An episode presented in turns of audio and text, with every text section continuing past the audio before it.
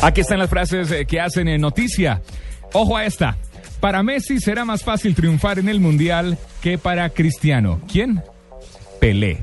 Pelé la dijo. Para Messi será más fácil triunfar en el Mundial que para Cristiano.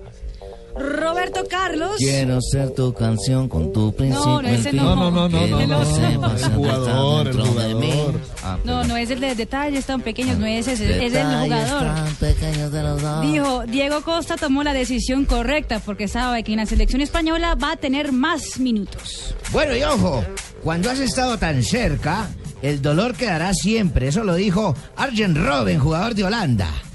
Y Joaquín Lowe, director técnico de Alemania, dijo no hay una receta para ganar el mundial. La siguiente la hace Neymar, dice Messi es un genio y eso que me dijeron cosas horribles, horribles sobre él antes de llegar.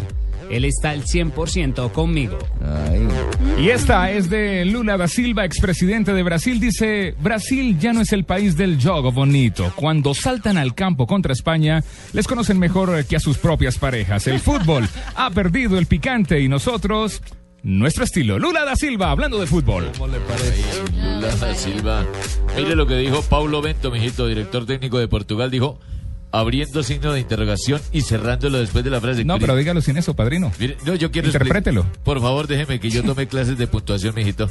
¿Cristiano? Dijo así, ¿Cristiano? Ah, sí. Los médicos dicen que está recuperado al 100%, ¿oye?